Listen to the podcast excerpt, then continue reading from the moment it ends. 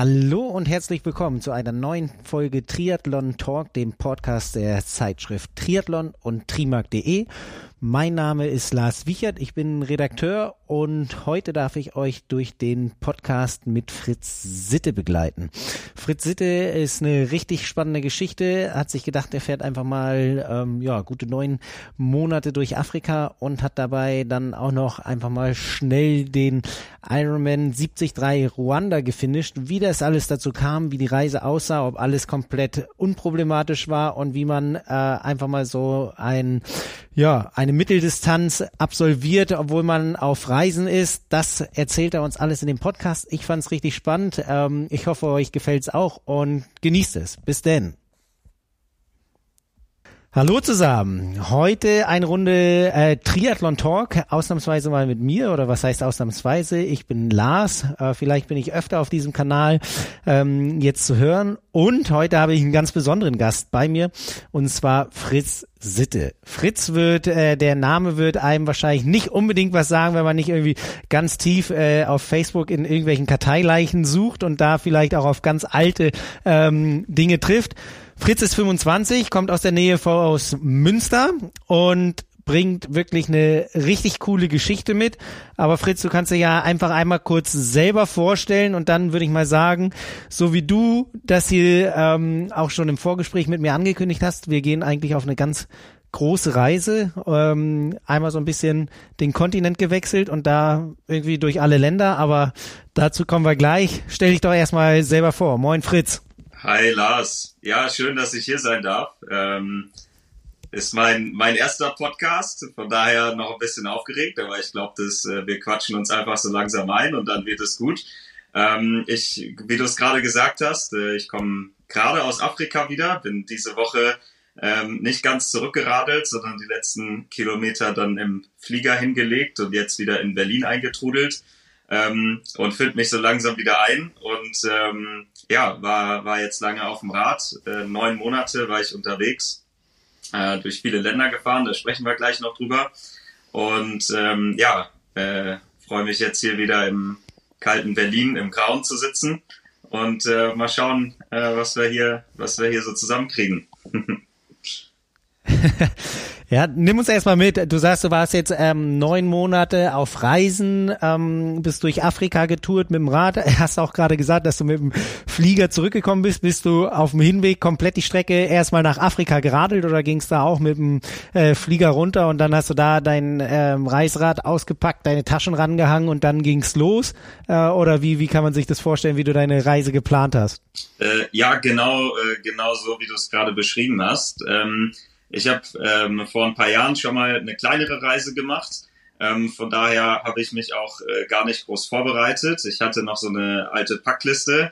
Äh, das Fahrrad hatte ich noch. Ähm, meine, meine Mom war so nett und hat die Satteltaschen von Ortlieb noch mal einmal geputzt und äh, die habe ich dann abgeholt, dran gehangen, äh, paar Sachen in die Dry Sacks äh, gestopft, ein paar Klamotten und dann mit Schlafsack und Zelt eingeräumt, alles in Karton und dann ging es in den Flieger nach Kapstadt.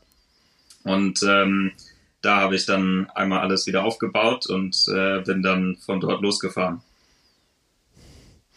Also komplett ohne Plan irgendwie an den südlichsten Punkt äh, oder fast an den südlichsten Punkt Afrikas, um dann einmal Afrika zu erkunden. So ungefähr, ja, genau. Ja, ähm, so einmal die auf die Landkarte geschaut und ähm, dann, dann mehr oder weniger los. Ja, dann äh, so Tag für Tag äh, gefragt, wo, wo, wo es ungefähr hingehen kann. Ähm, und die nächsten, äh, die nächsten Destinationen rausgesucht und ähm, irgendwelche schönen Straßen und dann so von A nach B durchgefahren. Jetzt muss man natürlich sagen, was hat jetzt irgendwie so ein Radreisetourist mit einem Triathlon-Podcast zu tun? Da kommen wir auch noch ein bisschen später zu. Ähm, deine gesamte Triathlon-Erfahrung, die du mitgebracht hast, ähm, ist aus dem Do-it-yourself-Triathlon aufgrund der Corona-Situation, ähm, wo du es dir dann aber ja eigentlich gleich richtig gegeben hast, weil du gesagt hast, wenn schon, denn schon, dann muss es auch die volle Distanz sein, wenn ich selber organisiere. Ja, richtig. Also ähm, ganz so, ich, ich wollte einen offiziellen machen ähm, und hatte ähm, für die Langdistanz äh, trainiert ähm, und war fit und habe mich gut gefühlt Und ähm, ich war in der äh, Emilia Romagna gemeldet, äh, war das 2020, vor zwei Jahren. Und das waren somit die, die, die hatten es immer nicht abgesagt und die haben einem noch lange so die Karotte hingehalten, dass man schön weiter trainiert. Und ich glaube, so drei, vier Wochen vorher hieß es dann, äh, es geht leider nicht. Und ähm, ja, dann musste ich ja irgendwo hin mit der Fitness und habe mich dann entschieden, äh, wir haben auch so einen, so einen kleinen Triathlon-Verein ähm, in, in der Heimat äh, dort in Steinfurt. Und ähm, dann gibt's da so ein paar, die hatten Erfahrung und haben mir ein bisschen geholfen. Äh, gibt's ein Baggerloch, da bin ich dann durchgeschwommen ähm, und äh, auf einer kleinen 20 Kilometer Runde irgendwie äh, sieben, acht Mal gekreiselt und am Ende dann noch ein bisschen durch die Bauernschaft gelaufen. Ähm, ja, aber war schön. Äh, ein, kann ich sehr empfehlen, das mal außerhalb so des, des großen Trubels zu machen. Man, man kämpft zwar ein bisschen gegen sich selbst, ich glaube, das, das muss man dann mental hinkriegen, aber einfach das so mit, mit Familien und Freunden zu tun, ist eine sehr, sehr schöne Erfahrung. Ist, glaube ich, was, also viel persönlicher als jetzt so ein großer Wettkampf, ähm, der, der seine eigenen Reize hat, aber ähm, wo natürlich alles so ein bisschen im, im Großen und mit so vielen Menschen dann auch äh, untergeht. Gut, das Mentale musstest du ja dann sicherlich auch mit auf die Reisen nehmen. Da warst du ja auch wahrscheinlich komplett alleine unterwegs. Ähm, da hast du schon ganz gut was mitbekommen. Aber wie so hast du dich überhaupt für ja ein Ironman angemeldet? Wie kam der, ähm, der Schwung oder die Intention dazu, dass du gesagt hast, okay, ich möchte jetzt hier die Langdistanz machen? Hast du irgendwie einen sportlichen Background, dass du gesagt hast, okay, hier irgendwie ähm, meine Form muss ich irgendwo auf jeden Fall noch mehr vernichten oder noch mehr zeigen, was ich da habe und hast deshalb so ein bisschen dann Richtung der Langdistanz trainiert oder war das einfach so, kompletten Ziel, was du gesagt hast, okay, in meinem Alter von damals 22, 23, ja, äh, muss ich das unbedingt gemacht haben oder wie, wie kam es dazu? Ich bin, äh, ich, also ich bin in dem Jahr davor, bin ich den Berlin Marathon gelaufen ähm, und ich bin immer, also ich hatte irgendwie, äh, ich habe früher war ich Schwimmer und Wasserballer ähm, und habe mich immer sehr schwer getan, Schnellkraft aufzubauen. Also so stark geworfen habe ich nie, da musste ich immer hart für arbeiten. Ähm, und dann im Studium ähm, ging es dann, also da gab es dann auch keinen Schwimm- und Wasserballverein mehr. Das ist ja dann doch sehr ein Randsport in Deutschland.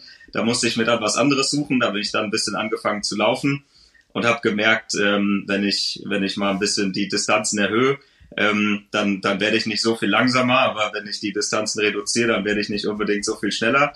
Ähm, und da hatte ich dann so ein bisschen eine Grundfitness im Laufen. Dann war ich hier äh, in Berlin und der Berlin-Marathon ist ja sehr, äh, sehr bekannt und sehr schönes Event.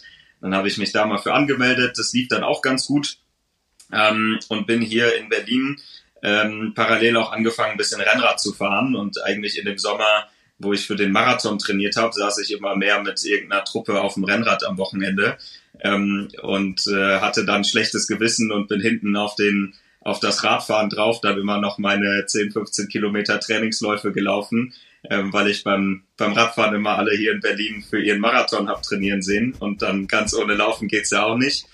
Ähm, ja, und dann hatte ich irgendwie diese Marathon-Fitness und dachte, Fahrradfahren geht jetzt irgendwie auch und in Kombination und geschwommen bist du auch mal.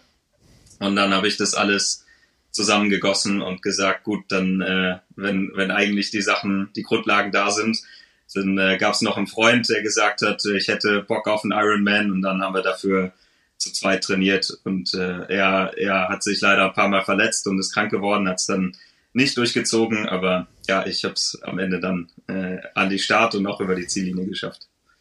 Okay, also so bist du auf jeden Fall zum äh, Hintergrund äh, oder zu dem Background äh, Triathlon gekommen über den ähm, Berlin-Marathon.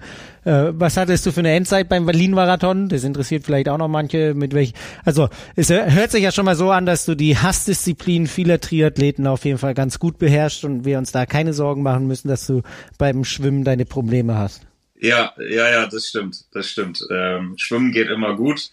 Das ist äh, ein Vorteil. Ähm, da springt man zwei, drei Wochen ins Becken und dann ähm, ja, ist die Schwimmform wieder da. Ähm, das vergisst der Körper zum Glück nicht. Ähm, ja, beim Marathon bin ich, äh, ich, ich hatte in Berlin dann die gleiche Zeit wie ein Jahr später beim Ironman, ähm, waren äh, 3,24 bin ich da gelaufen.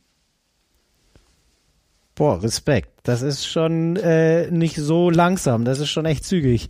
Vor allem, wenn du das komplett alleine gefaced hast, beim äh, Berlin-Marathon natürlich nicht, aber dann ähm, nach 180 Kilometer Radfahren und dem Schwimmen, äh, das dann noch so alleine so hinzubekommen, äh, hat ja auf jeden Fall für die Form gesprochen, die äh, 2020 da war.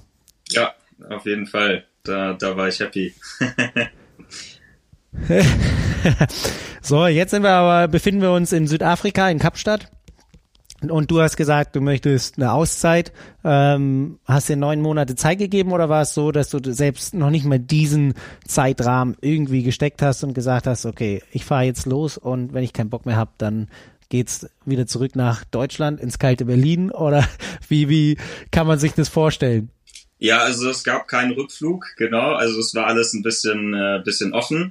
Ähm, und die, das Limit hinten raus ähm, ist, ist dadurch so ein bisschen äh, gesteckt, ähm, dass ich zwei Freunde und Geschäftspartner habe oder hatte ähm, und wir zusammen äh, eine Firma hatten ähm, und ich mit denen äh, vereinbart habe, dass sie mich erstmal fahren und reisen lassen ähm, und ich mich dann aber in, in irgendwann Ende des Jahres nochmal um ein, zwei geschäftliche Dinge äh, kümmern soll. Und ähm, das mache ich dann natürlich jetzt auch noch gerne.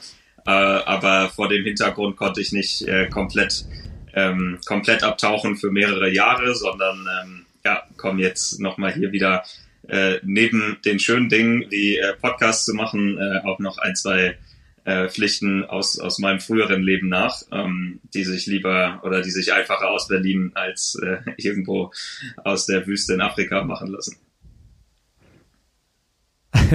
Gut, das hört sich ja jetzt schon so an, äh, du sagst jetzt im, wie, wie im vorigen Leben, das hört sich ja fast so an, als ob dich die Reise da schon auch ein bisschen verändert hat oder du da ähm, so die Lust am Reisen gewonnen hast und doch lieber in, in, in dem Rahmen bleiben willst, oder? Ja, definitiv. Ähm, also ich würde, äh, würde da gerne auf, auf weitere Abenteuer gehen ähm, und das Ganze dann auch äh, ein bisschen aktiver als bisher vermarkten und äh, mal schauen. Ähm, wir sind da alle äh, gerade im Triathlon-Bereich begeistert von Jonas Deichmann, ähm, der das super äh, gemacht und vorgelebt hat oder das tut. Und ähm, mal schauen, ob ich äh, in die Richtung auch ein bisschen was aufbauen kann. Also zweimal um die Welt. ja, es, erst war kein Triathlon geplant. Ähm, der Anfang wäre ein Lauf. Ähm, auch auf dem gleichen Kontinent, äh, dann die ganze Strecke von, von Kairo nach Kapstadt. Wow, okay. Also die, die Strecke, bist du dann, ähm, wenn wir uns jetzt in Südafrika oder in Afrika insgesamt weiter bewegen, ähm, wie bist du deine Tour gestartet? Du bist in Kapstadt losgefahren und dann ähm, Wirklich, hattest du ein Zelt mit oder hast du dich dann irgendwo immer bei Einheimischen ähm, ja verpflegt und untergebracht? Ähm, wie hat sich deine gesamte Tour da entwickelt und was hast du generell? Was war so für dich der Punkt, wo du gesagt hast, das hat mich da am meisten fasziniert oder auf jeden Fall so die Sache, die ich da mitnehme? Mhm. Ähm, ja, genau. Also ich bin dann da in äh, Kapstadt gelandet, ähm, war erstmal so ein, zwei Nächte im Hostel haben das Fahrrad zusammengebaut, ähm, noch ein, zwei Mal feiern gegangen und äh, das schöne Wetter genossen. Und da bin ich losgefahren ähm, mit, äh, mit Zelt und allem dabei. Äh, so, dass, dass wenn man äh, mag, und äh, das habe ich dann in anderen Ländern auch später viel gemacht, man irgendwo wild campen kann. Äh, in Südafrika selber ist tatsächlich gar nicht so einfach, äh, wild zu campen. Äh, die haben äh, beeindruckend viele Kilometer an Zäunen dort gebaut. Ähm, jedes Feld ist irgendwie äh, abgeschirmt. Ähm, das lädt dann aber dazu ein, einfach mal irgendwelche Farmhäuser anzusteuern. Ähm, und das ist auch so das mit das Beeindruckendste, was ich äh, sowohl in Südafrika als auch in, in allen anderen Ländern, die ich bereist habe, äh, mitgenommen habe, dass äh, wenn man einfach irgendwo hinfährt und fragt, ähm, ob es irgendwas zum Schlafen gibt ähm, oder ob sie einen irgendwie unterstützen können, ähm, man eigentlich äh, selten dazu kommt, das Zelt dann tatsächlich aufzubauen. Also gerade in Südafrika hieß es immer, ach Quatsch, du kannst ja nicht im Zelt schlafen, ähm, komm zu uns rein, wir haben ja irgendwie noch ein warmes Bett für dich und du hast ja bestimmt Hunger und können wir dir was anbieten und ähm, dann wurde man morgens noch mit einem Kaffee und einem schönen Frühstück ähm, auf die weitere Reise geschickt. Also eine unfassbare ähm, Willkommenskultur, sehr, sehr, sehr, sehr warmherzig und ähm, eine unfassbare Gastfreundschaft, ähm, was, was total schön war. Ähm, sowohl, ja, wie gesagt, in Südafrika als auch dann in allen, allen Ländern, die danach kamen. Ähm, das war so, wenn man hier in Europa mit Leuten spricht und ähm, alle haben so ein bisschen Angst vor dem gefährlichen Afrika ähm, und was denn da so passieren mag. Und äh, dann landet man und fährt einfach mal los und ähm, es ist genauso das Gegenteil, ähm, statt dass man irgendwo, ähm, ja, dass einem irgendwas Schlimmes widerfährt, äh, bekommt man eigentlich überall eine warme Umarmung äh, und wird mit einem breiten äh, Lachen und, und einer wundervollen Herzlichkeit empfangen. Ähm, und das war definitiv die, die allerschönste äh, Erfahrung und, und äh, die schönste Lesson, die ich da aus den, aus den neun Monaten mitgenommen habe. dass wenn man sich mal traut und rausgeht ähm, und, und offen auf Menschen zugeht, ähm, dass das sehr viel äh, belohnt wird und sehr, ja, mit, mit viel Gutem zurückgezahlt wird und äh, man da keine Angst haben braucht in dem Sinne. Und das war, das war wundervoll. Also du, also hast du da auch nicht so, ich meine, ich war selber auch schon mal in Kapstadt, da heißt es ja dann, dass man abends auf jeden Fall nicht in den und den Bereich gehen soll, äh, um, um das so ein bisschen zu vermeiden. Ähm, das hattest du zu keinem einzigen Zeitpunkt, dass du da irgendwie Sachen oder Gebiete gemieden hast, weil es hieß, okay, äh, wenn man sich da als äh, Tourist oder äh, Ausländer aufhält, dass man da auf jeden Fall nicht ganz so sicher ist. Das hast du zu keinem Zeitpunkt so mitbekommen. Mm, doch, also das gibt's schon. Ähm, ich bin am ich bin am ersten Tag losgefahren und äh, dann dann kam auf einmal so ein äh, Pickup äh, hielt neben mir und meint hat mich gefragt, wo ich denn hinfahren äh, würde. Und dann habe ich gesagt, ja, ich fahre hier irgendwie weiter und dann irgendwo rechts ab nach Stellenbosch und äh, dann hat er gesagt, ja, ist okay, aber ähm, ich, ich nehme dich mit. Und äh, ich habe es natürlich erstmal nicht verstanden. Ähm, und das war dann aber, die Strecke ging an irgendeinem Township vorbei und er fuhr da jeden Tag äh, morgens und abends die Strecke und ähm, hat dann beschlossen, dass es für mich nicht sinnvoll ist, da mit dem Fahrrad entlang zu fahren. Ähm, das war natürlich dann irgendwie, also so bittersweet, ja. Man ist dann natürlich ein bisschen verunsichert. Ähm, und als wir dann da mit dem Auto langgefahren sind, hat man es auch verstanden. Also es gibt leider gerade in Südafrika ähm, gibt es viele Townships, wo die Leute ähm, ja auch sehr unter äh, Drogenabhängigkeiten leiden und einfach sehr im Elend leben. Und wenn die da einen europäischen Radfahrer sehen, dann gerne mal äh, zum Messer greifen und dann die ein oder andere ähm, Habseligkeit dann abnehmen. Äh, das ist tatsächlich Teil der Realität ähm, und ja, schade, dass es das dort so gibt. Ähm, aber nichtsdestotrotz ähm, gibt es eben auch ganz, ganz viel ähm, das Gegenteil, ähm, in dem ja Menschen einem dann eben auch genau in so Situationen äh, dann helfen und einen unterstützen und einen da nicht ins äh, offene Messer rennen lassen. Also war auf jeden Fall so viel Vertrauen zu dem Pickup-Fahrer da, dass du das Fahrrad hinten raufgelegt hast und da eher gedacht hast, dass der Township das Schlimme ist anstatt der Pickup-Fahrer. Soweit konnte er Fall. dich überzeugen. Ja, genau, ja. ja, sehr cool. Und wie war es für dich generell? Ähm, auf welchem Wegen warst du unterwegs? Du hattest ein Reiserad, bist du da eher Straße gefahren? Warst du Graveln? Ähm, die, die Infrastruktur von, von den Straßen ist ja jetzt auch nicht so, dass man da ewig viel geteerte ähm, ja, Radwege hat. Ähm, wie, wie warst du da unterwegs? Wie kann, kann ich mir das vorstellen, auch so von, vom Sicherheitsfaktor her? Weil wenn man da schon außerhalb der Großstädte ist, ist es ja schon, oder hört man ja schon auch ab und an mal ähm, so Geschichten, dass es da, gerade wenn man mit Motorrad oder Auto unterwegs ist, dass es dann nicht ganz so leicht ist, da ähm, ja un, unbescholten durchzufahren. Wie hat sich das für dich dargestellt? Gab es da auch Momente, wo du gedacht hast, wow, äh, lieber nicht weiter mit dem Fahrrad oder hat sich das alles äh, angenehm angefühlt? Äh, ich bin, ja, also ich bin dann genau aus dem Grund äh, erstmal in Südafrika viel über Schotterstraßen gefahren. Ähm, da gibt's auch viele gute und schöne, äh, wo man dann ähm, ja auch viel einfach abseits des Verkehrs mit sich und ein bisschen mehr der Natur unterwegs sein kann. Ähm, und das macht auch einfach mehr Freude. Also wenn man irgendwie beim Fahren einfach fahren kann und äh, mal einen Schlenker hier und mal einen Schlenker da, ähm, ohne dass dann gleich von hinten der LKW umfährt, das ist irgendwie einfach ein befreiteres ähm, und mental einfach schöneres Fahren. Ähm, macht mir persönlich mehr Freude, ob man dann ein bisschen schneller oder langsamer ist äh, auf den auf den Gravelstraßen ist mir dann egal. Also es ist ja kein kein Rennen, was man da fährt.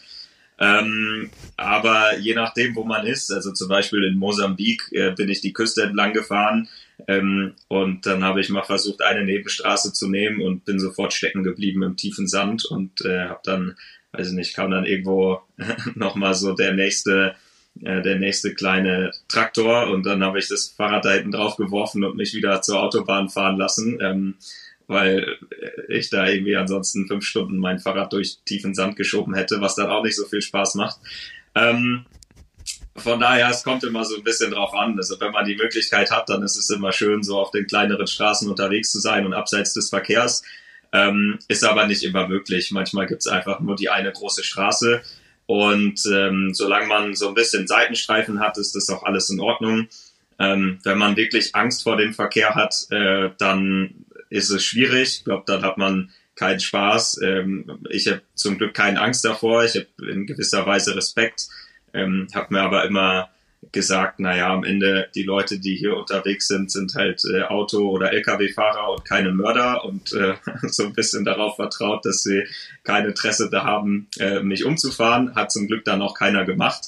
Ähm, und es gab bestimmt äh, ein, zwei Tage und Situationen, wo ich sehr ja, äh, wo ich dann auch wirklich Angst hatte. Ähm, also ich kann mich an eine Situation äh, am Ende der Reise, da bin ich dann wieder zurück nach Südafrika gefahren, erinnern. Ähm, da gab es dann so eine, ja, quasi eine zweispurige Landstraße, eine Spur hin, eine Spur zurück, ähm, wo dann auf der einen Seite noch eine Baustelle war und wo es wirklich, also gar kein Seitenstreifen, aber auch noch verengte Fahrbahn ähm, und man äh, hängt da mit dem Fahrrad drauf und alle fahren 100 oder 120 an einem vorbei und äh, gerade ist die Schicht in der Mine vorbei und es ist wirklich eine, äh, also die Straße ist komplett voll mit Autos äh, und man wird in einer Art und Weise weggehupt und weggedrängt, dass man wirklich merkt, ähm, so äh, man ist da nicht erwünscht und die Leute würden einen am liebsten einfach einfach wegdrängen und von der Straße schießen oder schieben.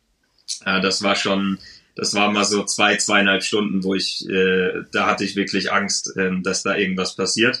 Ist es zum Glück nicht. Äh, und am nächsten Tag für die gleiche Straße hat mir dann noch irgendwer eine, eine Mitfahrgelegenheit angeboten und dann war ich von dem Teil dann, ähm, habe ich es dann da auch gut durchgeschafft. Ähm, ja, aber ich glaube, äh, long story short, ähm, es gibt immer wieder Momente, die unangenehm sind, aber im Großen und Ganzen, äh, wenn man ein bisschen aufpasst, ein bisschen ähm, ja, vielleicht auch nicht die Kopfhörer so laut hat, dass man den Verkehr gar nicht mehr hört und ein bisschen rechts und links schaut, ähm, dann geht das eigentlich immer. Und es hilft auch, äh, sich nicht ganz so an den Straßenrand drängen zu lassen. Man hat so ein breites Reiserad mit rechts und links den Taschen. Wenn man ein bisschen mehr mittig auf der Straße fährt, dann nehmen die Leute einen auch mehr als Hindernis wahr und ähm, schieben einen nicht so komplett in den Dreck. Ähm, und genauso, wenn, wenn sich gerade zwei LKWs überholen und der eine auf der Spur von vorne kommt, ähm, dann muss ich ihm auch nicht erklären, dass er mir da gerade Unrecht tut. Dann fahre ich halt einfach rechts in den Dreck und beziehungsweise links in den Dreck, meistens ist ja Linksverkehr dort, ähm, und verkriech mich und wenn die dann vorbei sind, dann fahre ich wieder auf die Straße und dann ist auch okay.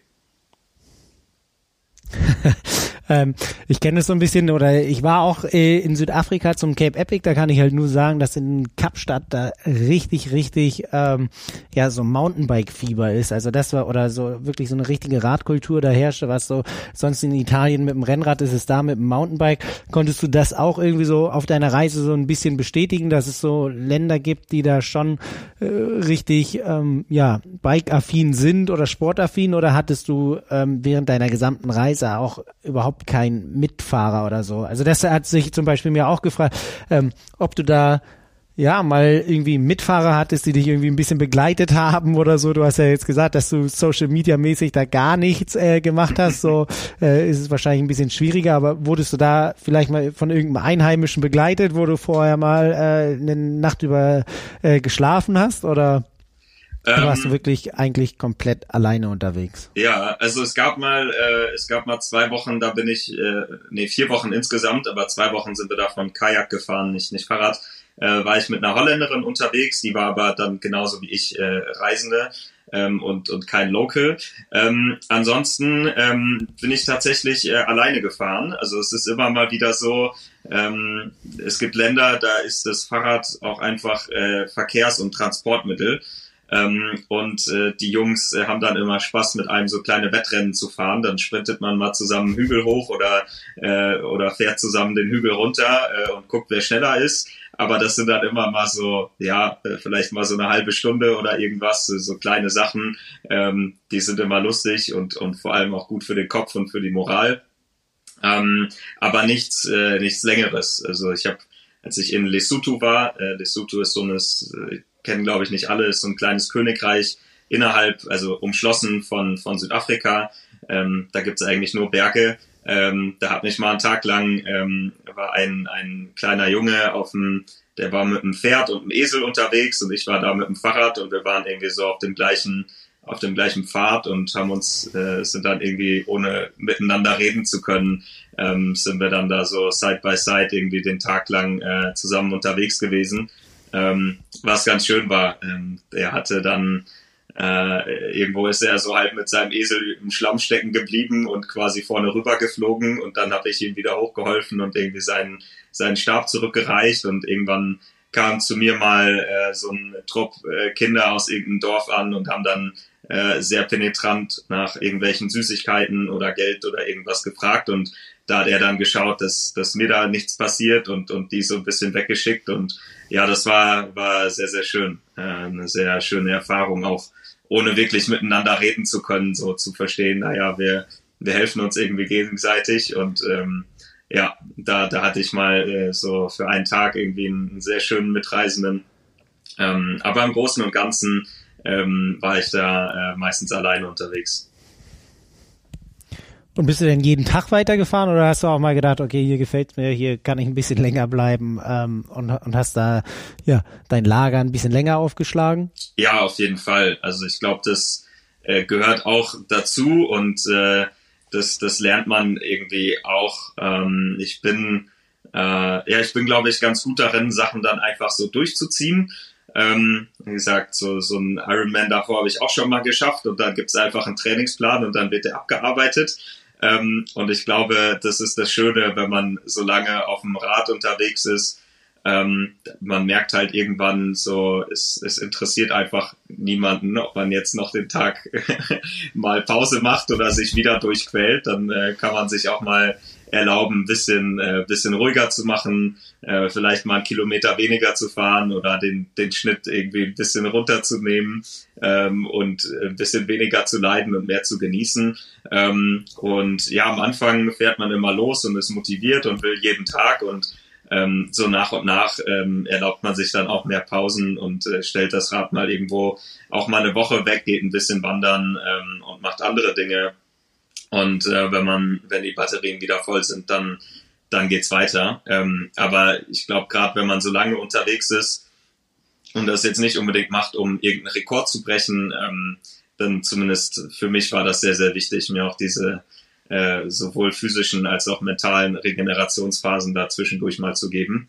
Ähm, weil am Ende äh, sich immer wieder einen neuen Schlafplatz zu suchen, immer, immer wieder neue Menschen zu sehen, ähm, immer wieder zu schauen, wo man bleibt, ähm, am Ende, man entwickelt da eine Routine, aber so richtig äh, abschalten und, und sich mal zurücklegen kann man dabei auch nicht. Du bist halt immer präsent und musst funktionieren. Ähm, und dann ist gut, zwischendurch auch mal ein bisschen Zeit zu haben, um, um wirklich abzuschalten. Und du bist äh, Südafrika, dann ging's nach Lesotho wolltest du eigentlich von Süd nach Nord fahren oder äh, war das dann schon auch klar, dass du vielleicht wieder den Rückweg antrittst? Äh, wie viele Länder hast du insgesamt gesehen auf deiner Reise? Ja, ähm, ich hatte tatsächlich ursprünglich die Idee, bis nach Kairo zu fahren, ähm, also hoch an den Norden ähm, und habe mich dann ähm, also ich bin dann, äh, wie du es gerade gesagt hast, quer durch Südafrika, durch Lesotho, ähm, bin dann in den Osten nach Mosambik und von dort hoch äh, etwas nördlich nach Malawi ganz durch Malawi durch und dann quer durch Tansania äh, in den Osten an die Küste gefahren.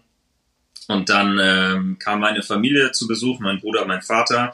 Äh, wir sind zusammen auf den Kilimanjaro geklettert und ähm, bin von dort dann weiter hoch in den Norden gefahren, nach Kenia.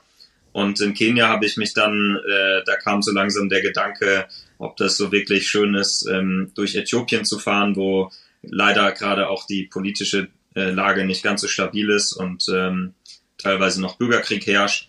Ähm, und auch durch Ägypten mit dem Fahrrad zu fahren, ist nicht ganz so einfach. Da braucht man, ähm, also entweder die Polizei erlaubt es einem gar nicht ähm, und man wird in das nächste Hotel gefahren, hinten im Polizeiauto oder es geht nur mit Polizeieskorte. Ähm, oder ja, man hat irgendwie ein, größere, ein größeres Projekt und holt sich vorher irgendwelche Erlaubnisse. Aber da mal so eben mit dem Fahrrad durchzuradeln durch Ägypten ist leider im Moment auch nicht so möglich. Ähm, und dann habe ich mich entschieden, bevor ich, äh, bevor ich mich dadurch äh, Kriege und, und irgendwelche Polizeieskorten quäle, ähm, kann ich auch äh, noch mehr im, im Osten und Süden Afrikas äh, ja, erforschen und, und äh, genießen. Und habe dann mich entschieden, dort im Norden von Kenia wieder umzudrehen ähm, und bin dann durch Uganda und Ruanda, äh, durch den Westen Tansanias und Sambia und Botswana zurück nach, ähm, nach Südafrika gefahren, dann nach Johannesburg und von dort aus ging es dann zurück. Jo, das hört sich auf jeden Fall schon mal nach einer ziemlich harten Tour an. Ähm, wie kann man sich das vorstellen? Du erzählst es jetzt so ganz äh, locker äh, hier von wegen, ich, ich fahre durch Afrika, dann nach äh, Lesotho, Simbabwe, Mosambik etc. Wie kann man, äh, wie hast du da die ganzen ähm, ja, Grenzen überschritten, überfahren. Ist es so ganz easy, das hinzukriegen? Ja, witzigerweise schon. Also ähm, ich glaube, äh, man, man stellt sich das immer so ganz, ganz kritisch und äh, problematisch vor. Ich habe die Erfahrung gemacht, äh, also man, man ist ja auch immer selber so dabei. Ähm, ist ja, ist ja nicht immer nur die, die Grenzpolizisten, äh, sondern auch man selber. Ähm, wenn man da so ein bisschen äh, unvoreingenommen und, und fröhlich äh, vorbeischaut und dann ist man sowieso schon ähm, der äh, verrückte Typ auf dem Fahrrad und äh, dann erzählt man den einfach fröhlich von der Reise, dann finden die das auch spannend. dann ist man nicht in so einem Kreuzverhör im Sinne von, oh, und äh, wo schläfst du und ähm, wo geht die Reise, also wo, wo geht's hin und wo geht's dann morgen hin, etc. Im Sinne von, dass man da irgendwelche ähm, äh, Buchungsnachweise denen vorlegen muss. Äh, sondern mehr wirklich, weil die ehrliches Interesse an der Reise haben. Dann hat man da ein bisschen Smalltalk und ähm, klar, manchmal gibt es irgendwelche Dokumente, die man, die man denen geben muss oder manche Staaten haben E-Visa, äh, das muss man dann vorher einmal anmelden. Ähm, aber ansonsten äh, sitzen da auch nur Menschen an der Grenze und ähm, die waren zum Glück immer freundlich zu mir und äh, das Fahrrad ist auch nicht so ein Objekt, der der Begierde. Ich habe von einigen gehört, wenn man da mit dem Auto durch die, über die Grenzen fährt, dann braucht man ganz viel Papiere und ganz viel Dokumente und muss irgendwelche Sachen nachweisen. Ähm, das Fahrrad schaut sich nie jemand an, also meine, auch meine Satteltaschen wurden nicht einmal durchsucht. Ähm, das ging zum Glück immer sehr, sehr einfach und ähm, sehr smooth äh, dadurch. Ja, ähm, jetzt hast du ja erzählt, dass du dann bis ähm, nach Kenia hochgekommen bist, in Tansania noch den Kilimanjaro äh, bestiegen hast. Hattest du überhaupt Klamotten mit, dass du da auch in die Kälte konntest? Also du, du hattest ja nur deine paar Taschen am Rad. Warst du da wirklich für alle ähm, klimatischen Bedingungen ausgerüstet oder hattest du eigentlich nur Flipflops, kurze Hose mit und dann musstest du sehen, wie dein Bruder und dein Vater da die Sachen dann für den Kilimanjaro mitbringen? Ja, ich hatte äh, zum Glück ähm, hatte ich so eine, äh, eine lange Montur auch dabei. Also einmal so, so Base Layer äh, hatte ich mir mitgenommen. Äh, die hatte ich vorher auch schon mal in, in Südafrika und Lesotho gebraucht. Ähm, wenn man da ähm, so auf 2.000, 3.000 Meter hochfährt, dann wird's da auch irgendwann mal frisch. Ähm, eine Downjacke hatte ich dabei ähm, und äh, sogar ein paar Handschuhe. Und ähm, ja, tatsächlich hat, äh, hat alles dann auch für den Kilimanjaro gereicht. War zwar nicht super warm da oben und eine Mütze habe ich noch bekommen von meinem, äh, von meinem Bruder und meinem Dad, ähm, aber damit hat's dann äh, geklappt, da oben zu stehen. Ähm, ich habe von allem so ein bisschen was dabei gehabt, äh, ohne jetzt, also ich hatte nicht fünf Radtrikots dabei, äh, sondern bin eigentlich immer den gleichen gefahren und habe es ab und zu mal irgendwo unter den Wasserhahn oder in Bach gehalten. Ähm, aber ja, dafür dann von allem äh, von allem quasi einen Teil gehabt und das hat dann auch bis hoch zum Kilimanjaro gereicht. Wie, wie fandest du die Besteigung oder wie lange habt ihr dieses Crossing gemacht? Es gibt ja, glaube ich, unterschiedliche Angebote, wie lange man darüber laufen kann, je nachdem, wie lange man sich wo akklimatisiert. Ich äh, weiß nur vom Freund ähm, oder kenne es auch so ein bisschen, dass das ja auf jeden Fall schon so die Höhe ist, wo es einem dann teilweise nicht mehr ganz so gut geht und die Schritte einem schon schwieriger fallen. Wie, wie erging es dir dabei? Äh, ich hatte tatsächlich eine gute Zeit. Ich war ja fit und äh, bin auch vorher immer mal wieder so ein bisschen den einen oder anderen Hügel hoch und runter gefahren. Ähm, und äh, ja, mein, mein Vater, der ist natürlich ein bisschen älter und ähm, das war dann mehr die Herausforderung, äh, das, das mit ihm zusammen zu schaffen. Ähm, der hat sich blöderweise dann auch noch so eine, ähm, ja, so eine Mageninfektion eingefangen und hat dann quasi ab dem dritten Tag nicht mehr viel, nicht mehr viel essen und trinken können. Und äh, jeder Triathlet weiß, dass, dass dann so ein bisschen die Energie im Körper fehlt, um, äh, um dann noch große Leistungen zu erbringen, äh, wenn da keine Kohlenhydrate nachgeschoben werden können. Und ähm, ja, dann dann sind wir ganz langsam gegangen und haben uns noch einen Tag mehr genommen. Also haben, äh, haben ursprünglich sechs Tage geplant auf der Maschame-Route und äh, haben dann am Ende sieben gebraucht. Ähm, und ja, haben das aber mit einem, also ganz alleine kann man es nicht machen. Man hat da immer so eine Truppe mit Guide und ein paar Portern ähm, dabei und äh, die haben uns super unterstützt und äh, ja, haben das dann am Ende geschafft, dort äh, zu dritt oben zu stehen. Ähm, genau, aber die, die Herausforderung war mehr, äh, das zusammen mit meinem, mit meinem Vater zu schaffen. Ähm, für mich tatsächlich mit dem, mit den ganzen Kilometern in den Beinen äh, war es körperlich, äh, ja klar, man merkt am Ende die Höhe, ähm, aber es sind keine harten Wanderungen, die man da macht, äh, sondern das ist schon, ist schon machbar, gerade wenn man eine Grundfitness hat äh, und ein bisschen aus dem Ausdauersport kommt äh, und sich ein bisschen Zeit gibt, da so sechs, sieben Tage sind, glaube ich, eine gute, äh, eine gute Richtgröße, ähm, sich da zu klimatisieren, ähm, dann ist das auf jeden Fall ein, ein machbarer Berg. Also es sind keine, äh, keine sportlichen Wunderleistungen, die man da äh, vollbringen muss. Ähm, aber klar, oben, gerade wenn man dann äh, oben steht und irgendwann wieder runterläuft, dann, dann brummt der Schädel auf jeden Fall. Da, da merkt man dann, dass da ein bisschen weniger Sauerstoff oben ist. Äh, Härte, genau. Darauf bin ich eigentlich eher eingegangen, äh, aufgrund der ähm, ja des geringen Sauerstoffs und der Höhe, die der Kilimanjaro mitbringt. Ich kenne es so ein bisschen vom höchsten ähm, Berg Nordafrikas, vom Tubkal.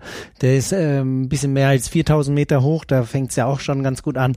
Das ist auch jetzt keine riesen sportliche Herausforderung oder man muss da keine große Klettererfahrung mitbringen, aber die ähm, Höhenluft macht da einigen doch schon zu schaffen. Da ist es ja dann auch immer ähm, ganz egal, wie gut man trainiert ist, da ähm, kann es dann jeden treffen. Ja. Aber äh, in welcher Zeitspanne sind wir so ungefähr? Du bist jetzt in Kenia angekommen, sagst, okay, äh, Richtung Norden soll es nicht weitergehen, du machst dich auf dem Rückweg irgendwann kam ja dann der Gedanke, was auch so der Grund ist, warum du jetzt hier mit im Podcast bist, ähm, kam ja dann der Gedanke, ähm, ja, 70.3 Ruanda, ähm, da könnte ich mich eigentlich anmelden und mitmachen. In welcher Zeitspanne sind wir, wenn du jetzt hier die neun Monate gereist bist? Ähm, bist du jetzt schon sechs Monate unterwegs und hast dann die Idee, okay, äh, mit der Form, die ich jetzt aufgebaut habe, könnte ich die Mitteldistanz racen oder wie kam das? Ja, das war mehr so ein, äh, also ja, das war dann irgendwann im, ich glaube, Juli, also Juli. Ähm, und äh, ich hatte äh, den, den Newsletter oder irgendwelche Werbe-E-Mails von, von Iron Man. Ich hatte mich ja dann da mal vor zwei Jahren angemeldet und irgendeine Mail habe ich nicht abgeschaltet.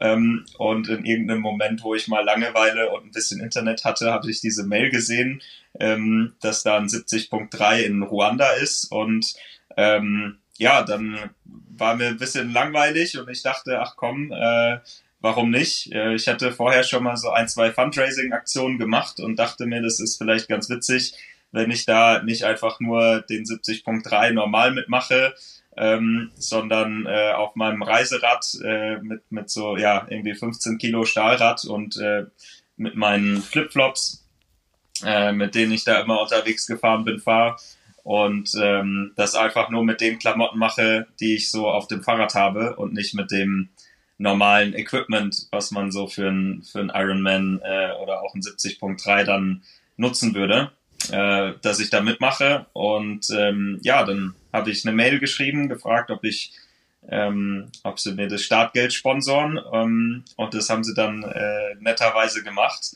Und dann äh, hieß es da, dann runterzufahren. Aus Kenia hatte ich dann noch irgendwie so 2000 Kilometer bis hin nach Ruanda, also da nach Gisenyi, ähm, und habe mich durch die Wüste gequält, um dann irgendwann rechtzeitig an der Startlinie zu stehen. Ähm, oder die Wüste in Kenia und dann die Berge in Uganda und Ruanda. Ähm, die sollte man auch nicht unterschätzen. Aber ja, ähm, hat dann am Ende geklappt und äh, genau, war, war, eine, war ein schönes Event. Hattest du dann auch den Zeitdruck darunter zu kommen, weil du jetzt sagst, so, ich meine, 3000 äh, Kilometer sind jetzt auch nicht einfach so mal schnell gefahren. Hattest du dann einen gewissen Zeitdruck oder war das alles in der Zeitspanne, wo du gesagt hast, das ähm, schaffe ich auch, wenn ich mir da Zeit lasse? Nee, das war dann schon, äh, war schon äh, knapp. Also ich, ich weiß nicht mehr genau, wie viele Tage und wie viele Kilometer es waren. Ähm, aber ich bin dann schon immer so, äh, ich war also oben in der Chalbi-Wüste äh, in Kenia. Ähm, da ging einfach nicht viele Kilometer am Tag. Da ist tiefer Sand, man schiebt viel und ähm, oben brennt einem die Sonne mit 45 Grad äh, ohne Schatten auf den Kopf. Da ist man dann mit, mit so 70, 80 Kilometern am Tag gut bedient. Ähm, und als ich dann wieder in Uganda irgendwo auf Asphaltstraßen war, äh, habe ich schon dann jeden Tag irgendwie meine 150 Kilometer äh, oder mehr dann abgestrampelt, um, um irgendwie rechtzeitig an der Startlinie zu stehen. Ähm, und habe es dann zum Glück, glaube irgendwie dann am Freitag äh, geschafft, dass ich noch, nee, ich hatte zwei Ruhetage vorher, genau. Also ich hatte dann noch genau, bin am Donnerstag angekommen, äh, war sehr, sehr happy, dass ich nochmal zwei Tage die Beine hochlegen konnte, bevor es dann da am, am Sonntag losging. Gut, dein Fahrrad hattest du dabei. Wie sah es mit Schwimmen und Laufsachen aus? Äh, äh, die, die, hat man ja dann äh, normalerweise nicht einfach so mit dabei. Das stimmt, äh, aber Schwimmen habe ich in der Boxershorts gemacht. Ähm, Schwimmbrille gab's nicht. Die Badekappe wurde vom Ironman gesponsert. Ähm, und ja, Laufsachen äh, gelaufen bin ich. Äh, gelaufen bin ich in meiner Radhose, also dann auch in den, in den Radklamotten einfach. Ähm, und äh, die Laufschuhe habe ich beim, beim Check-in bekommen. Da hatte der, äh, der Axel äh, hatte Mitleid und hat mir seine Schuhe gegeben, die drei Nummern zu groß waren, aber dann besser als Flipflops. und du bist mit Flipflops Rad gefahren, oder wie? Ja, ja, ich bin mit Flipflops Rad gefahren, ja. Also du, du, du hattest auch noch nicht mal irgendwie Klickpedalen am Fahrrad, sondern bist die ganze Tour eh mit Flipflops gefahren. Richtig, ja. Okay. ja, ganz cool. Äh, ich meine, als Wasserballer nimmt man ja den Kopf eh selten unter Wasser, also von daher kennst du wahrscheinlich das Kraulen mit Kopf über Wasser. Ähm, hast dir da wahrscheinlich auch einen ganz guten Vorsprung herausgearbeitet.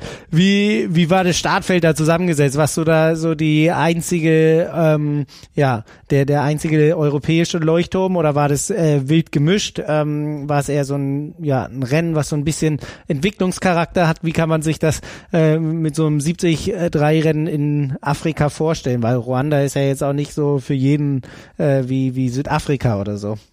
Ja, also ähm, Ruanda ist tatsächlich, ähm, äh, also ist, äh, die hatten vor ja, 25 Jahren gab es da leider mal einen Völkermord ähm, und seitdem aber ist das Land in einem äh, sehr stabilen, ja, eine sehr stabile Regierung äh, mit wenig Korruption, wo viel äh, vorangeht und wo man auch sehr, sehr sicher und sehr, sehr schön hinreisen kann. Ähm, also alle, die auch aus, aus Europa da waren, ähm, haben das dort äh, sehr genossen. Ähm, es ist sehr, ja, sehr sicher, sehr freundlich. Ähm, also für alle, die, die so einen leichten, in Anführungsstrichen leichten Einstieg mal in, in einen Afrika-Urlaub haben möchten, äh, denke ich, kann man Ruanda definitiv empfehlen. Ähm, gibt dann auch die die Berggorillas da, die zwar, ähm, ja, also ich, ich selber hatte nicht das Budget, mir die anzuschauen. Aber äh, dort im Regenwald gibt's eben auch Berggorillas, äh, was, was auch sehr, sehr sehenswert ist. Ähm, ja, und es war ein kleines Event. Also ich glaube insgesamt 150 Starter. Ähm, die Organisatoren äh, kamen so ein bisschen aus Südafrika mit rüber und, und haben unterstützt und ähm, war aber total, äh, also ein cooles Teilnehmerfeld von ähm, der Großteil Europäer, dann ein bisschen Südafrikaner und Kenianer, wo so der ähm, Triathlonsport auch ähm, ein bisschen größer ist. Und ähm, für die war das dann so das in Anführungsstrichen lokale Rennen. Ähm, und dann gab es tatsächlich auch viele aus, aus Ruanda. Ähm, also was heißt viele? Vielleicht so äh, ein, ein Fünftel, ein Viertel der Starter, ähm, die, die dort aus Ruanda mitgemacht haben, was sehr, sehr schön ist, weil ich glaube, der Triathlonsport ist jetzt nicht ähm, unbedingt, äh, also irgendwo auf dem Dorf, wo es, wo es keine Mittel gibt. Ähm, die haben vielleicht nochmal einen, äh, einen Fußball und können ein bisschen, bisschen rumkicken, aber der Triathlonsport ist jetzt ansonsten in, in Afrika nicht groß verbreitet. Ähm, und in Ruanda selbst ist aber eine unfassbare Fahrradkultur. Also Fahrräder sind dort überall, ähm, sowohl ja, also als Transportmittel, als mittlerweile auch ähm, als Sport. Also viele, ähm, die dort mittlerweile auch Rennrad fahren. Ähm, ich glaube, die irgendwann die äh, UCI World Champs sind auch irgendwann in den nächsten Jahren mal in Ruanda. Ähm, und ja, von daher war das irgendwie ein cooler Mix ähm, aus, äh, aus Europäern, die rübergekommen sind und äh, sich Hoffnungen auf Startplätze in Lachti gemacht haben. Ich glaube, die, die Quote von Startern zu Startplätzen dort war gar nicht so schlecht.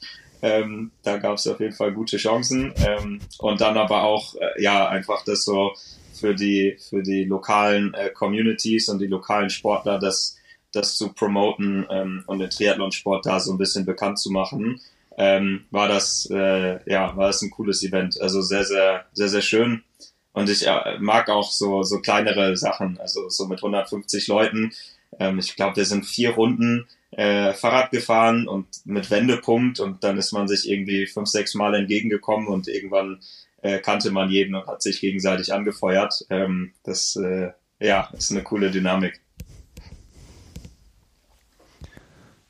Wie, wie lief das Rennen für dich? Äh, Schwimmausstieg erster oder ähm, waren da noch welche schneller? Wie oder generell, wie, wie hast du es gestaltet? Hattest du da irgendwie Ambitionen auch äh, mit, mit deinem alten Wettkampfcharakter zu sagen, okay, ich gucke jetzt, äh, wie weit ich nach vorne komme oder war es rein ähm, so dieses Founderizing-Ziel, das du dann hattest? Äh, wie ähm, hast du das gestaltet? Auch, auch von der Verpflegung. Ich meine, du hattest ja auch keine äh, Spezialverpflegung mit oder so. Hast du das dann vor Ort versorgt oder hast du gesagt, ich krieg alles hier nur über die ähm, Verpflegungsstation hin?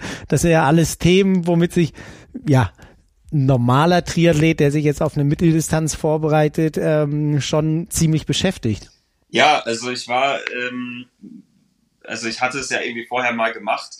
Ähm, ich weiß zum Glück, dass ich einen starken Magen habe. Also ich habe nie Probleme ähm, irgendwie mit Essen und Trinken. Deswegen habe ich einfach mal darauf vertraut, dass ich die Gels und die Drinks, die da am Straßenrand verteilt werden, schon irgendwie vertragen werde. Ähm, einen Snickers habe ich mir in die Wechselzone gelegt. Ähm, und ansonsten, ähm, nee, große Ambitionen hatte ich gar nicht. Ich hatte auch überhaupt keine Idee davon, äh, zum Beispiel, wie schnell ich mit diesem äh, Fahrrad fahren kann. Ähm, weil normalerweise, wenn man da noch die ganzen irgendwie 40 Kilo, 40, 50 Kilo Gepäck und Essen und Trinken da drauf hat, dann ja, wenn man auf flacher Strecke mal einen 20er Schnitt schafft, dann ist schon ein guter Tag. Ähm, und das war dann jetzt auch noch extrem hügelig da.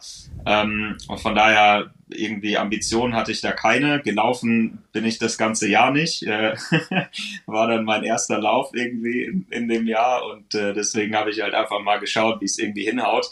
Ähm, am Ende war, glaube ich, ich habe mich dann weiter nach vorne gekämpft. Also als ich mir das angeschaut habe, war ich nach dem, äh, nach dem Schwimmen äh, äh, noch weiter hinten. Ähm, weil ohne irgendwie ohne Neo, ohne Auftrieb und ohne irgendwie, äh, ich glaube, seit dem Ironman bin ich auch nicht mehr wirklich geschwommen.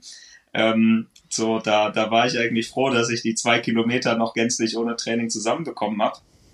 Ähm, und dann auf dem Fahrrad hat's hat's mega Spaß gemacht, ähm, weil alle mich in meinen Flipflops und auf diesem bescheuerten äh, Stahlrad gesehen haben. Ähm, und dann war ich auch gar nicht so langsam. Also ich habe dann, ich dachte, alle überholen mich und dann bin ich angefangen, äh, also dann bin ich angefangen, andere zu überholen. Ähm, und das hat einem dann äh, mega schönen Push gegeben. Und tatsächlich am, am Straßenrand, die, die Komment, also da waren so ein, zwei Kommentatoren, ähm, und die haben dann den, den Locals, die an der Strecke waren, erzählt, dass, dass ich der Idiot bin, der hier eigentlich auf Afrika-Reise unterwegs ist und hier ähm, den ganzen Weg aus Kapstadt hochgefahren ist. Und ähm, dann haben die sich mit, mit mir mitgefreut und haben mich immer so mit angefeuert und äh, das hat dann äh, mental total gepusht ähm, und, und gerade das Radfahren hat super Spaß gemacht und das war mehr so mein Ding, dass ich dachte, okay, ich bin jetzt hier auf dem Fahrrad. Die letzten sechs Monate saß ich eigentlich nur auf dem Rad. Ähm, und auch wenn ich gleich den Lauf nicht mehr zusammenkrieg, aber dann habe ich zumindest eine gute Zeit noch beim Radfahren hingelegt, weil da bin ich ja fit. Ähm, und äh, ja, habe das dann auch äh, noch ganz gut zusammenbekommen. Und Inwie, in, inwieweit war es befreiend für dich, endlich mal zu merken, dass das Fahrrad auch schnell fahren kann? Also 50 Kilo mal einfach so abmachen ist ja schon ein ja, Unterschied. Ähm, aber ich, ich glaube, das ist ein äh, das ist ein guter Trainingstipp. Also das ist so, wenn, wenn man äh, nur das Langsame gewohnt ist und dann auf einmal schnell fährt, das ist so richtig beflügelnd. Ähm, da, da kommt dann der Adrenalinkick wieder rein und äh, man kann einfach, ja, also es ist so richtig wie Ballast abwerfen. Ähm, und man denkt, man ist eigentlich viel langsamer und auf einmal merkt man, okay, die Beine sind doch stark und so langsam ist das Rad gar nicht. Ähm, und dann fängt es an, richtig Spaß zu machen und dann kann man immer noch ein bisschen draufdrücken. Ähm, und der Kopf spielt ja, äh, wie wir alle wissen, auch eine unfassbar große Rolle bei, bei diesen längeren Distanzen.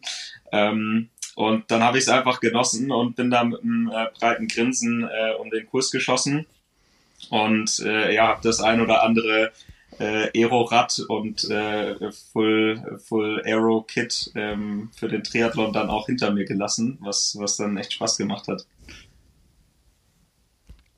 Und dann im Laufen mit anderen Laufschuhen oder überhaupt äh, überhaupt keine muskulären Probleme dann gehabt. Also ich, ich kenne es von äh, mir, wenn ich wieder Glück, mit dem Laufen anfange, dann spätestens ab Kilometer zwölf merke ich meine Waden und und alles mögliche.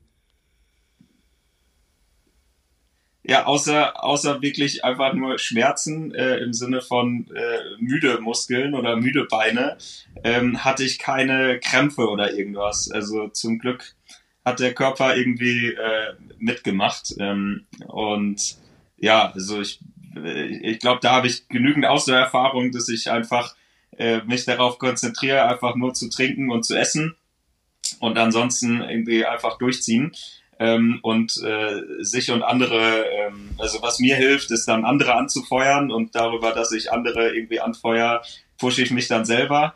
Ähm, und das hat in dem Feld auch super funktioniert. Wie gesagt, auch beim Laufen waren es irgendwie drei, drei Runden und immer mit Wendepunkt und man ist sich dann immer wieder entgegengekommen. Aber das war ein, also es war ein harter Kurs, also da war keiner schnell. Ähm, das war auch beim Laufen hatten sie da so ein, also da war immer so eine Rampe drin äh, auf jeder Runde. Da sind die meisten einfach hochgegangen, weil es war auch, glaube ich, effizienter, als da hoch zu laufen.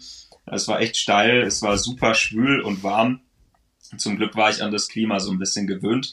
Aber die, gerade die da aus Europa dann äh, eingeflogen waren, haben, haben da echt äh, gelitten. Ähm, und ja, war aber äh, für mich dann am Ende äh, hat es irgendwie geklappt. Äh, als ich zwei Runden hinter mir hatte, wusste ich, okay, die dritte geht dann irgendwie auch noch. Ähm, und äh, habe mich, äh, ich habe als Teil der Reise ähm, ganz am Anfang habe ich mal zehn Tage meditiert. Ähm, und äh, da, wenn man so meditiert und, und irgendwie lange im Schneidersitz sitzt oder überhaupt sitzt, ähm, dann, dann fangen irgendwann auch an, die Beine ziemlich weh zu tun. Ähm, und dann äh, irgendwann hat so weh getan, dann bin ich da mal zum Lehrer gegangen und habe gefragt, hey, also ist das irgendwie normal oder also so, das tut halt echt schon ziemlich weh.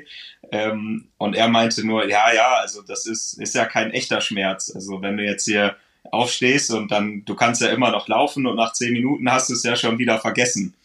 Ähm, und ähm, mit der Einstellung äh, bin ich dann am Ende auch diese letzten Kilometer gelaufen im Sinne von, naja, wenn man einmal über die Ziellinie ist, dann äh, äh, ist ja dann auch nach fünf Minuten wieder alles gut und ein bisschen Körner sind noch drin.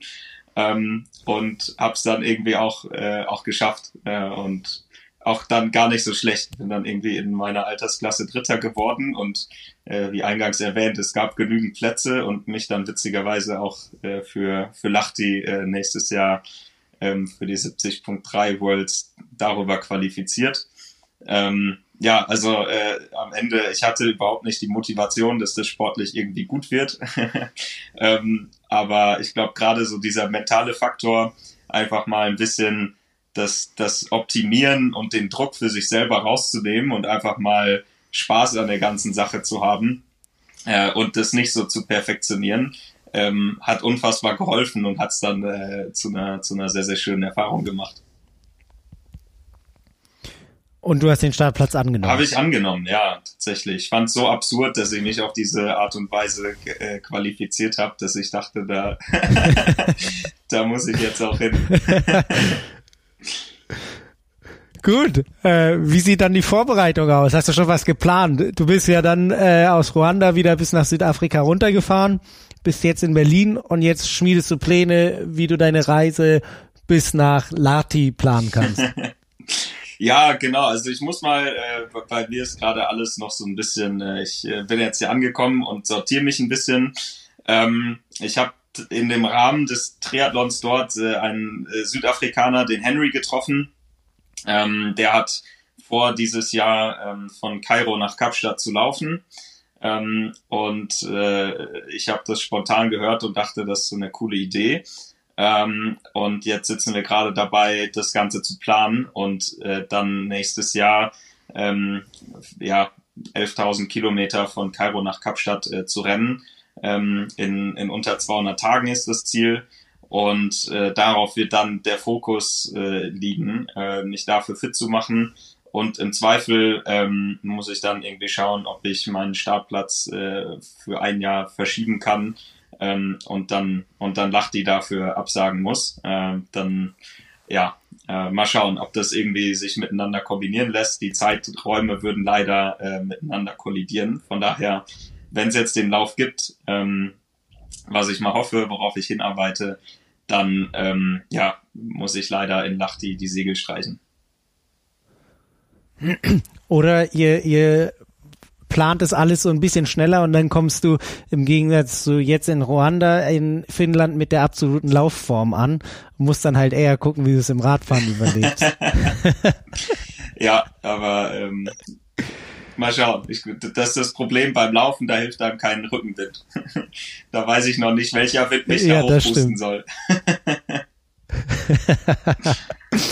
ähm, Du hattest ja gesagt, du hast das auch so ein bisschen für einen Fundraising-Zweck ähm, gemacht. Für was hast du da ähm, ja Aufmerksamkeit gehabt? Äh, für, für welche Institutionen hast du da ähm, ja Spenden gesammelt? Ja, ich habe das für äh, World Bicycle Relief gemacht. Ähm, die äh, bauen äh, Buffalo Bikes. Ähm, das sind so robuste Fahrräder mit einem Gang und hinten einem riesen Gepäckträger, wo man ganz viel draufladen kann ähm, und ähm, geben die an äh, Communities oder vor allem einzelne Personen, die in sehr abgelegenen Regionen wohnen ähm, und wirklich nur, also gar keinen Zugang zu irgendwelchen äh, Mobilitätshilfen haben, sondern einfach nur gehen.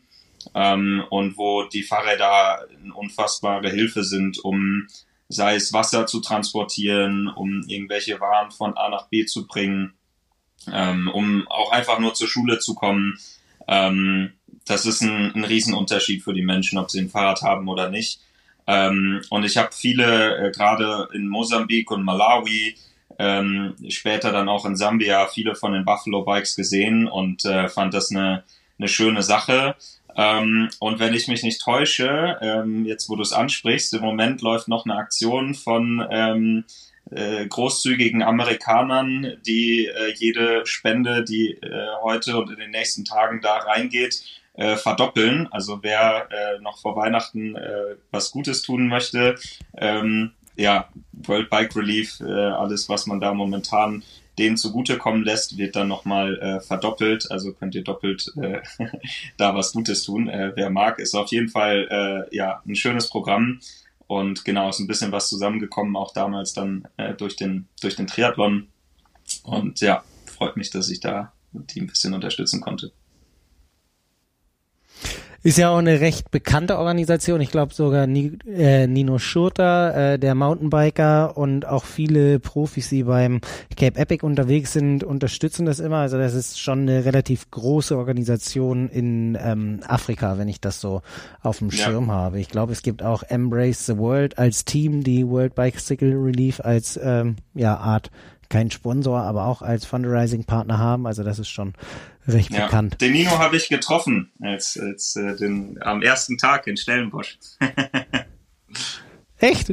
Und hat er dich mit auf die Trails ja, genommen? Nee, ich, ich war, glaube ich, ein bisschen zu langsam auf dem, auf dem Rad unterwegs. Aber wenn der seine Karriere beendet, äh, hat er gesagt, dann ähm, fragt er mich mal nach der Route. Dann ja, fährt er nochmal durch. Äh, das ist überhaupt ein das ist überhaupt ein guter Tipp. Wenn jetzt irgendwer extrem Interesse daran bekommen hat, auch mal so eine Tour zu machen, irgendwie durch Afrika oder auch beim 70 Day Ruanda am Start zu sein, kann man dich irgendwie kontaktieren, sich da Tipps einholen, auf was man achten muss. Ähm, Hast du eventuell vor, doch noch ein bisschen Social Media mäßig ähm, aufzutreten? Wo kann man dich verfolgen oder wie kann man dich kontaktieren, dass da irgendwie ähm, ja Informationen zu einem dann kommen, wenn man wirklich da richtig Interesse ja, dran hat? Ja, also äh, es gibt ein Instagram-Profil, das heißt äh, Fritz unterstrich als 702. Äh, vielleicht können wir es auch einfach irgendwo in die Show Notes oder so mit reinnehmen.